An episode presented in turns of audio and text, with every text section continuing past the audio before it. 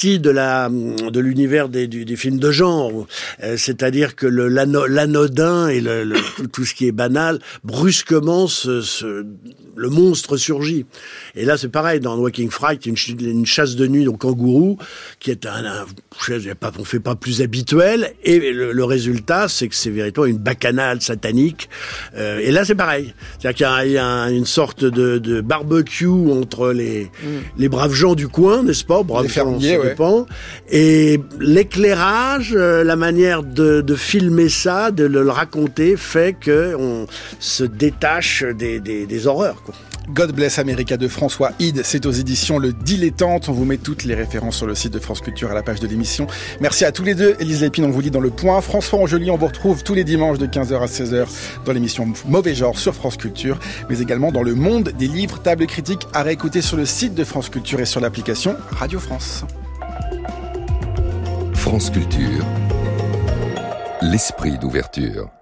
La composition d'un nouveau gouvernement est toujours l'occasion de s'interroger sur la probité en politique. Emmanuel Laurentin. La République se dit et se veut exemplaire, mais tout au long de son existence, cette exemplarité a fluctué, faisant démissionner les uns tandis que d'autres étaient promus.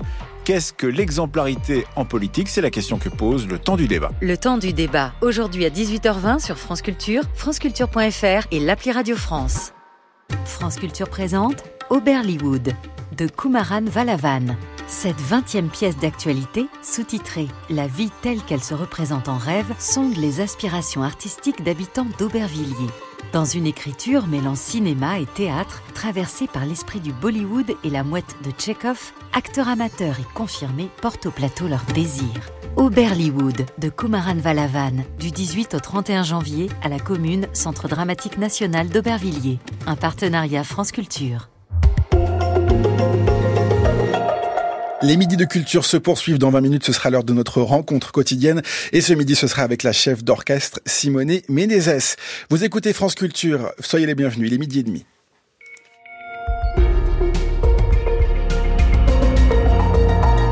Et on retrouve le journal de la rédaction avec vous, Thomas Cluzel. Bonjour Thomas. Bonjour Nicolas. Moins de 700 000 bébés nés en France l'an dernier, c'est une première depuis la Seconde Guerre mondiale. Les chiffres ont été publiés ce matin par l'INSEE, l'occasion de nous interroger comment s'explique tout d'abord cette baisse historique, ensuite peut-elle être freinée, enfin quelles sont les conséquences d'un tel recul de la natalité?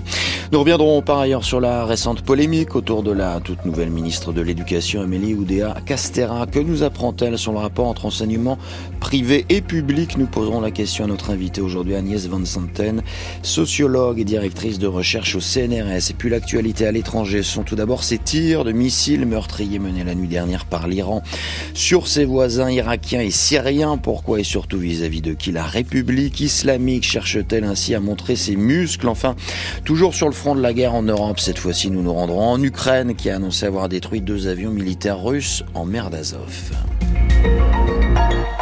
Après trois années de forte mortalité, due notamment à l'épidémie de Covid-19, l'espérance de vie en France se redresse enfin. C'est ce qui ressort du bilan démographique publié ce matin par l'INSEE. Une bonne nouvelle, toutefois, aussitôt contrariée par un recul inédit des naissances en 2023. L'indicateur conjoncturel de fécondité s'établit à 1,68 enfants par femme, soit un plus bas historique depuis 1946. Alors pour autant, la France reste, c'est vrai, au-dessus de la moyenne européenne, mais à l'évidence, le modèle de la famille nombreuse, autrefois la norme, tend désormais à disparaître peu à peu. Marion Ferrer, bonjour.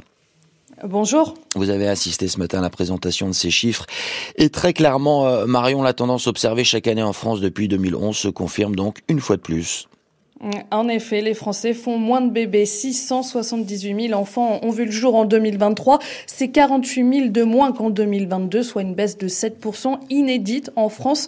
Il faut remonter à 1946, c'est la fin de la Seconde Guerre mondiale, pour retrouver un nombre de naissances si faible. Et la première raison, c'est que les femmes ont moins d'enfants, 1,6 en moyenne en 2023, alors qu'elles en avaient encore 2 en 2010, 3 dans les années 40. Euh, une diminution qui concerne toutes les femmes, toutes toutes tranches d'âge confondues, même les plus jeunes, les 20-25 ans, euh, qu'importe leur lieu de résidence, le nombre de naissances chute dans toutes les régions et départements de France, y compris à Mayotte. Et comment euh, explique-t-on cette euh, baisse Marion, s'agit-il d'un effet de la conjoncture économique incertaine ou bien peut-être d'un changement d'aspiration? L'INSEE n'a pas réellement étudié les causes, mais ce qui ressort des études, c'est une corrélation. Chaque baisse de la natalité correspond à un contexte de crise. Actuellement, en France, c'est évidemment l'inflation précédée par la pandémie de Covid débutée en 2020. La dernière fois que le taux de fécondité a été aussi bas dans le pays, c'était il y a 30 ans, 1993, année marquée aussi par une situation économique difficile. À l'échelle européenne aussi, c'est en 2008, année de la crise financière, que la baisse s'est amorcée. Autre explication avancée, le recul de l'âge de la maternité, 31 ans désormais contre 29 au début des années 2000. L'équilibre donc entre vie familiale et vie professionnelle entre en ligne de compte. Merci Marion Ferrer. Alors on l'a compris, cette baisse de la natalité ne constitue pas une surprise, elle est davantage la confirmation d'une tendance de fond. Reste à savoir quelles sont les conséquences d'un tel recul de la natalité. Cécile de Carresdo, bonjour. Bonjour. En l'occurrence, on sait combien une modification de la structure de la population demande aux, États, Cécile, d'adapter leur politique publique. Oui, car passer de l'image d'une famille française à deux enfants à celle d'une famille à un seul enfant chamboule à la fois notre économie et tout notre modèle social. Alors on pense d'abord bien sûr aux biens et aux services de la petite enfance, avec par exemple le secteur de produits pour bébés dont les ventes ne cessent de diminuer depuis cinq ans. Il y a aussi un impact sur l'immobilier puisque les familles déménagent lorsqu'elles s'agrandissent. Et aujourd'hui, par exemple, l'offre de logements en F4 et F5 s'est depuis longtemps largement tassée. La baisse de la natalité a également un impact sur les politiques publiques. Dans un premier temps, c'est vrai, elles coûtent moins cher. Moins d'enfants, ça veut dire moins de places à financer en crèche, à l'école, à l'université ou dans le secteur de la santé. Mais dans un deuxième temps, cela veut aussi dire moins de main-d'œuvre pour l'économie et donc moins de croissance, moins de moyens pour financer ces fameuses politiques, particulièrement lorsque notre État-providence repose sur la solidarité intergénérationnelle. Pensez par exemple à notre système de retraite. Alors le problème, c'est qu'aujourd'hui en France, on se rapproche d'un solde migratoire nul ou négatif, comme chez nos voisins européens, c'est-à-dire que le nombre de naissances pourrait être bientôt inférieur au nombre de décès. Et la première conséquence, eh sera donc migratoire, explique Didier Breton, professeur de démographie à l'Université de Strasbourg et chercheur à l'INED, l'Institut national d'études démographiques. S'approche oui, à un solde naturel négatif, ce qu'on connaît dans pas mal de pays européens. Ça veut dire qu'on doit se poser la question, si on veut que la population augmente alors que le solde naturel euh, deviendrait négatif, ce qui n'est pas encore le cas actuellement, la solution c'est recourir à l'immigration. Et dans un contexte actuel euh, de débat fort autour de cette question, on voit qu'il y a un pseudo-paradoxe euh, des pays ont décidé de ne pas recourir à la migration. C'est le cas du Japon, par exemple. L'Allemagne a accueilli énormément de personnes, on est arrivé à des soldes naturels qui euh, frôlaient euh, le million. C'est le cas aussi dans les flux migratoires en Espagne, c'est le cas en Italie. Mais si vous ramenez le solde migratoire à la population française, on est dans le dernier tiers européen. Recourir à l'immigration donc parce que faire renaître le taux de fécondité, dit le chercheur, est beaucoup moins facile que de le stopper. Merci Cécile de Carvasdouet. Dans l'espoir d'éteindre la première crise du gouvernement Attal, Amélie Oudéa-Castera s'est rendue ce matin à l'école publique parisienne d'où elle avait retiré son fils aîné pour le mettre dans le privé. Et en l'occurrence, elle a été huée sur place à son arrivée. Alors on se souvient que la ministre de l'Éducation avait motivé son choix de l'époque par des paquets d'heures pas sérieusement remplacés dans le public. Des propos non seulement contredits depuis par une ex-enseignante de l'école, mais surtout vécus comme une provocation par les syndicats. Quoi qu'il en soit, qu'est-ce que cette polémique nous apprend donc sur ce rapport entre enseignement privé et public Pour le savoir, invité de la rédaction aujourd'hui, Agnès Van Zanten, sociologue, directrice de recherche au CNRS. Bonjour madame. Bonjour. Dans vos travaux, euh, vous avez observé précisément ce qui détermine donc les, choix scolaires des familles. Est-ce que les justifications de la ministre sont représentatives des raisons généralement invoquées pour justifier le choix de l'enseignement privé? Oui, tout à fait. Cette raison, c'est-à-dire l'absentéisme des enseignants, le fait que les enseignants ne soient pas remplacés, est quasiment la première cause qui est avancée par la plupart des parents qui sont exaspérés face à des problèmes d'encadrement euh, dans euh, l'enseignement public. Bien évidemment, ça peut cacher beaucoup d'autres euh, raisons, entre autres le fait de ne pas vouloir mélanger ses enfants avec d'autres catégories sociales. Mais on affiche souvent cette raison comme une des premières raisons pour enlever son enfant de l'enseignement public et le mettre dans un établissement privé, oui. Au-delà, est-ce que cette dégradation de l'image de l'enseignement public correspond à de véritable défaillance et se faisant donc à un creusement des écarts de niveau avec le privé? Oui, tout à fait. Il y a d'abord le problème très important dont on débat euh, aujourd'hui euh, du fait qu'il n'y a pas assez d'enseignants remplaçants et donc il y a un véritable problème de, recrutement euh, des, enseignants. Mais au-delà de ça, c'est vrai qu'il y a eu un décrochage du public par rapport au privé parce que l'allongement des scolarités, la généralisation des scolarités et notamment l'accueil de beaucoup d'enfants issus des milieux populaires, issus de l'immigration, a été fait essentiellement par l'enseignement l'enseignement public. Entre-temps, l'enseignement privé est devenu beaucoup plus sélectif, notamment dans les grandes villes. Et donc, effectivement, les établissements publics, et notamment une partie d'entre eux situés dans certains quartiers, connaissent des problèmes qui existent très peu dans l'enseignement privé, notamment euh, dans les grandes villes comme euh, Paris, euh, Lille, Lyon, etc. Donc, effectivement, il y a une différence et les parents, petit à petit, se sont habitués à voir, notamment les parents des classes supérieures, et des classes moyennes, avoir le privé comme un recours. Parmi euh, les aspects qui ont pu choquer dans les propos de la ministre de l'Éducation, il y a cette absence totale de repentir. Est-ce que c'est un, un fait nouveau, en particulier donc pour un ministre de l'Éducation, d'affirmer aussi ouvertement la supériorité du modèle de l'enseignement privé? Et est-ce qu'il faut y voir une forme de rupture avec le modèle de l'école républicaine tel qu'il était défendu jusqu'ici? Oui, je pense qu'à la fois, il y a une grande banalité dans ces propos qui pourraient être tenus par beaucoup des parents d'élèves, et en même temps, ça marque bien le fait que l'école, pour un certain nombre des parents, euh, est devenue un bien de consommation, et quand on n'est pas satisfait de l'école, eh bien, la réponse la plus facile, c'est de changer de produit, c'est de voter avec ses pieds, et on change d'établissement. Pour cela, bien sûr, il faut avoir les ressources nécessaires pour pouvoir faire ce changement.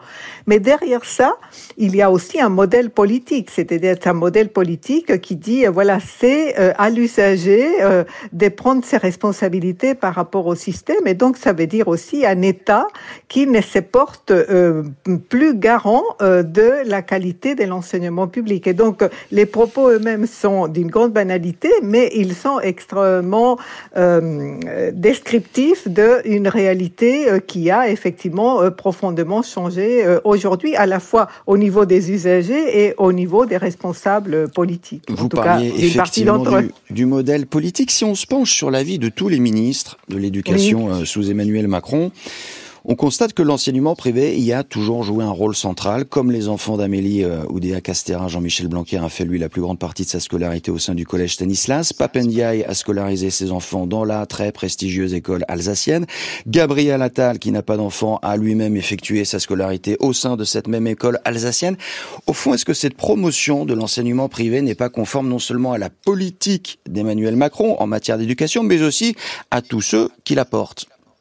Oui, bien évidemment, on a observé un basculement euh, parmi les classes supérieures. Autrefois, effectivement, il y avait une différence au sein des classes supérieures entre les fractions qui envoyaient leurs enfants vers le privé, qui étaient plutôt pour des raisons euh, religieuses et idéologiques.